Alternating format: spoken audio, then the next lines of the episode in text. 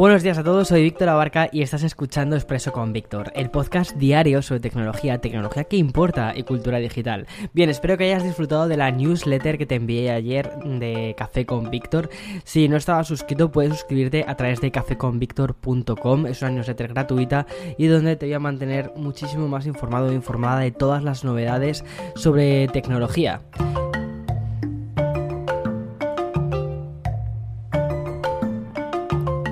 Y bien, para esta mañana de lunes de 8 de noviembre tengo un episodio preparado sobre, bueno, tengo noticias de WhatsApp, noticias de Telegram, de Microsoft, Pixel 6, en fin, un montón de cosas de las que te quiero hablar, pero voy a empezar por Microsoft. Y es que es, es un mantra casi universal y a la vez casi el título de la mejor canción del Rey León, que es el ciclo de la vida o el ciclo sin fin que nos mueve a todos, como cantaban en la película, que también afecta a la tecnología. Bueno, mejor dicho, casi es que mm, eh, todo afecta a la tecnología, al menos de una manera mucho más inmediata. Lanzados en 2009 y 2012 respectivamente, Windows 7 y Windows 8 están viviendo ya sus últimos coletazos, porque mm, tras la finalización del soporte que, que fue en 2020 y 2018, sí, porque Windows 7 duró un poquito más, Microsoft ha anunciado un punto más que acerca el final de estos sistemas operativos. Al fin y al cabo, oye, ya tenemos Windows 11, ¿no? Bueno, pues a partir del próximo 1 de marzo del 2022, los usuarios de OneDrive en Google 7, 8 y 8.1 no van a poder sincronizar el contenido a la nube.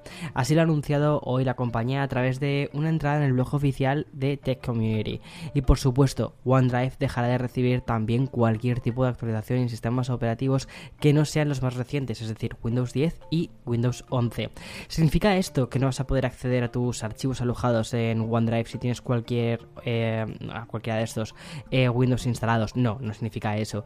El contenido va a seguir ahí, pero no va a estar sincronizado con la nube. Eso sí, el acceso y la sincronización tendrá que ser a través del site de OneDrive. No es el único anuncio realizado por Microsoft respecto a OneDrive, porque también han comunicado que la herramienta en sus versiones de Windows 7, 8 y 8 va a perder el soporte en cuanto entremos en 2022, es decir, en concreto el 1 de enero. Desde la compañía dirigida por Satya Nadella hablan de una decisión que busca cerrar los recursos eh, de nuevas tecnologías y sistemas operativos y proporcionar a los usuarios las experiencias más actualizadas y seguras, pero claro, obviamente esto en, en o sea, quieren centrarse en lo nuevo que hay y no en cosas que ya llevan, seamos sinceros, un montón de años. Bien, eh, además, eh, esta semana también tendremos noticias de Microsoft, creo que mañana he visto por ahí por The Verge que hay un evento relacionado con educación y OneDrive al fin y al cabo, bueno, tanto OneDrive como OneNote, que estaba pensando sobre todo más en OneNote, es... Eh, es una aplicación que utilizan muchísimos, muchísimos estudiantes. Vamos a ver qué, qué, tienen que presentar. Pero mm, yo creo que OneNote tiene muchas papeletas para convertirse en una aplicación, en, la aplicación predominante quizás a la hora de eh, recoger notas.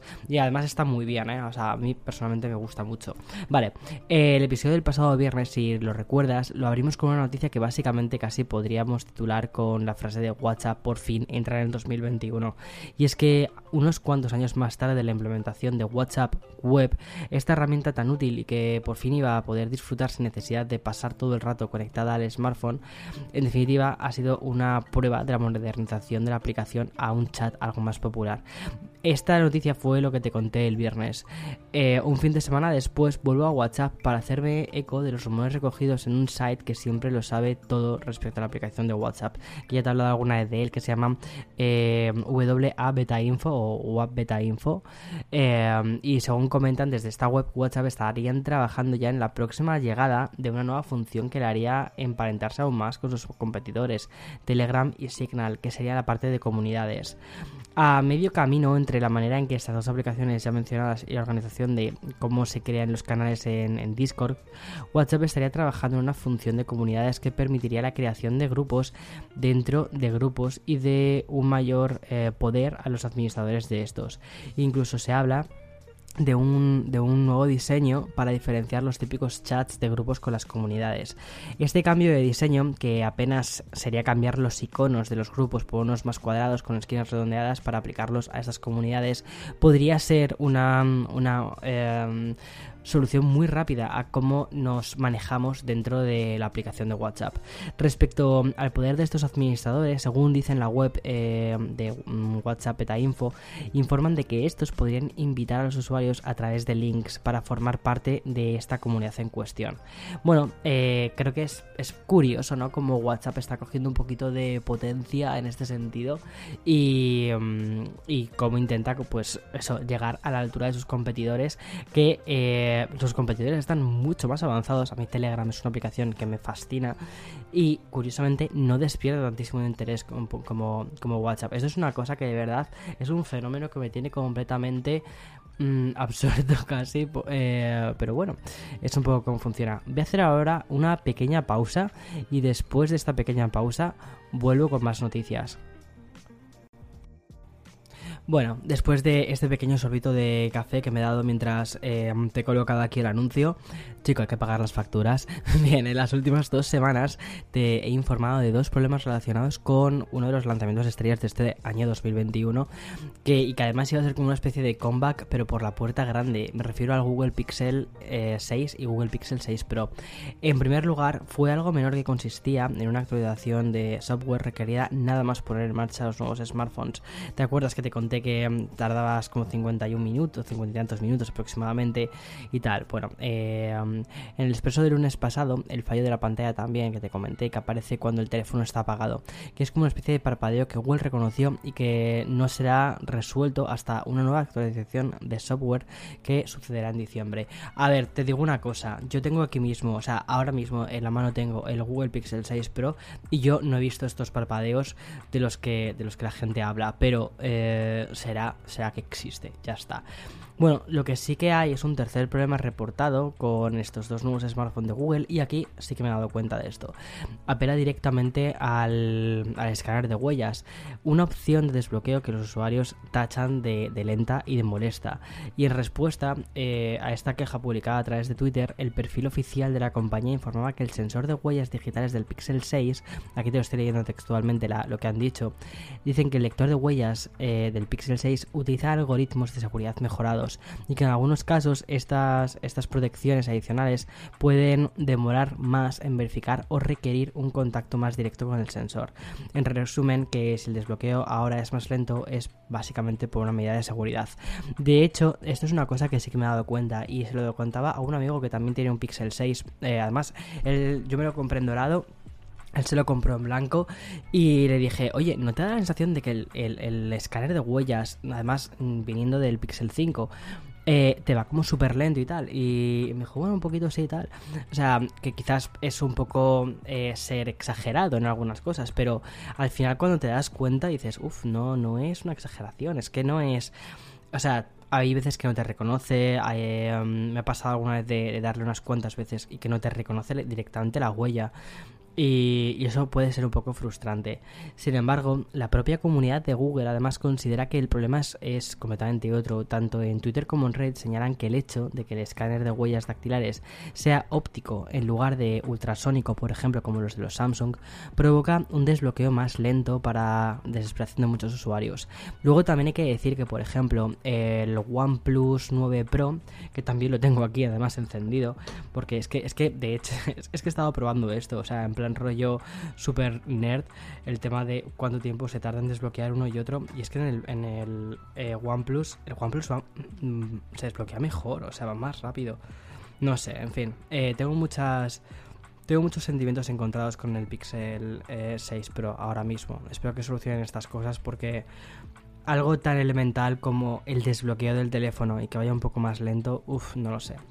En fin, veamos a ver si se puede resolver a través de software, que es un poco lo que, lo que te quería contar con el, con el OnePlus. El OnePlus también lleva el mismo tipo de desbloqueo, es un desbloqueo óptico, no es ultrasónico como el de los Samsung, y se desbloquea bien, se desbloquea rápido. Entonces, quizás podrían hacer algo relacionado con software para mejorar esto. En fin, bueno, nos dirigimos a un mundo muchísimo más inclusivo, ¿vale? Para la siguiente noticia que quiero darte. Y de hecho, la sensibilidad de la sociedad siempre va a más, y lo que antes se consideraba minorías a las que no había que atender, afortunadamente hoy en día esto ya no es así y eso es, eso es un paso increíble. Con esta perspectiva, el equipo de desarrollo de Forza Horizon 5, que por cierto el juego ya está disponible, me lo he descargado, ¿vale? Todavía no lo he jugado. Mira, no te puedes imaginar las ganas que tengo de terminar de trabajar hoy y echarme una partidita al Forza Horizon 5. Bueno, pues como te decía, el equipo de desarrollo de este videojuego que salió el viernes pasado es un, para que te hagas la idea, es un videojuego de carreras, pero muy rollo arcade. Bueno, pues está eh, en algunas de sus versiones, está retrasándose un poquito, porque eh, están intentando mejorar la experiencia de muchos usuarios, en este caso con problemas de audición. El título llegaría con una intérprete de lenguaje de señas que aparecerá en la parte inferior derecha de la pantalla. Pero es que aún hay más. La quinta entrega de la saga que eh, sí que, bueno, sí que ha salido en su versión premium y que ha despachado ya 800.000 unidades, va a añadir otras funciones de accesibilidad, por ejemplo, la configuración de modificación de la velocidad en el juego con el fin de reducir la velocidad el modo de alto contraste, el modo para jugadores con problemas de daltonismo. De hecho, uno de mis. Eh, tengo un conocido que tiene, mm, tiene daltonismo y esto es una cosa que yo personalmente nunca me había parado a, pensar. Y, mm, y, alguna vez me pregunto, oye, ¿cómo se ve este juego? Eh, porque soy daltónico y, y mm, no quiero. O sea, de hecho, además era un Tomb Raider. Eh, hay modo para, para daltónicos y tal, porque, claro es un problema porque en juegos donde hay vegetación, donde hay, bueno, pues donde los colores te dan pistas de por dónde tienes que ir, si no hay un modo para daltónicos, pues mmm, estás completamente perdido, en fin. También una cosa que han incluido son subtítulos personalizables, eh, un narrador que lee los textos en voz alta y la posibilidad de desactivar los fondos en movimiento. Me parece un muy buen gesto, sinceramente, por parte de Microsoft y por parte de todo el equipo de Forza Horizon 5.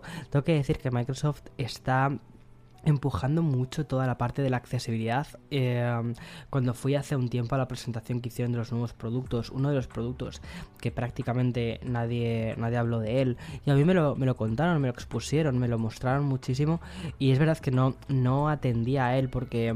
Mm, no sé, quizás por porque no son productos masivos, pero no por ello son menos importantes. Era una mm, era bueno, una serie de un pack de stickers y un pack para ponerle a los cables y, demás que habían creado, habían diseñado para que pudieras utilizar los productos de Microsoft de una forma muchísimo más sencilla, por ejemplo, para personas que tenían quizás un brazo amputado, eh, que pudiesen perfectamente abrir el ordenador, pudiesen conectar cables eh, a través de unas pegatinas y una serie de cosas, pues que hacía que toda la experiencia de utilizar el Surface Laptop Studio fuese muchísimo más sencilla. Algo que quizás puede parecer muy sencillo el hecho de decir, mira, son pegatinas o son, o son etiquetas y tal, sí, pero para algunas personas literalmente esto les abre un nuevo universo, es que es, brutal. No sé, me mola mucho que las compañías estén yendo hacia, hacia eso, hacia un entorno mucho, mucho, mucho más inclusivo en el que efectivamente las minorías eh, pues son, hay que, hay que tenerlas en cuenta, obviamente. Porque al final la tecnología tiene que ser un habilitador, pero un habilitador para todos. Vale, Continúo ya con la última noticia, eh, que alarga muchísimo los podcasts de, de Expreso. Eh, antes te hablaba sobre el futuro de WhatsApp y de una de las motivaciones que podía llevar a la plataforma mm, por, el, por este mm, eh, camino de ser un poquito una copia de Telegram. Bueno, una compañía que también se encuentra muy inmersa en su propio proceso, sin ir más lejos, ayer su CEO publicó ayer un mensaje a través de su propio canal de la aplicación para realizar varios anuncios. Como ya sabes, la publicidad llegó a Telegram el pasado mes. Ejemplo, en canales con más de mil usuarios, eh, vamos a tener publicidad. Una implementación que irá a más, pero que también implica nuevos planes de suscripción. A mí, te soy sincero, que estas aplicaciones te hagan suscribirte a ellas me parece bien, por una sencilla razón. Son aplicaciones que utilizamos todos los días. Eh, no sé cuánto es actualmente la, la suscripción a Telegram, pero me parece, o sea, todas estas cosas llevan un coste, llevan un, no sé, es todo esto cuesta dinero mantenerlo. Entonces me parece muy bien, de verdad, que se intente buscar ese tipo de cosas.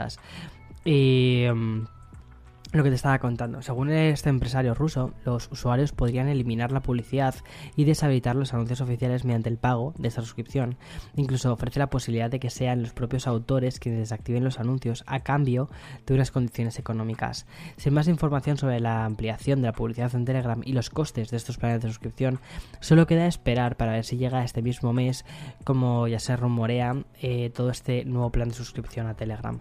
Vamos a ver qué pasa, pero oye, de verdad espero que le vaya muy bien a esta aplicación. A mí me gusta mucho, me ha gustado mucho y es verdad que la, he dejado de utilizar porque éramos, bueno, solo somos Eloy y yo eh, quienes nos comunicamos a través de ella. Todos mis amigos o bien me escriben por iMessage o me escriben por, por WhatsApp directamente porque, bueno, al final es como lo más práctico que tienes más, más a mano.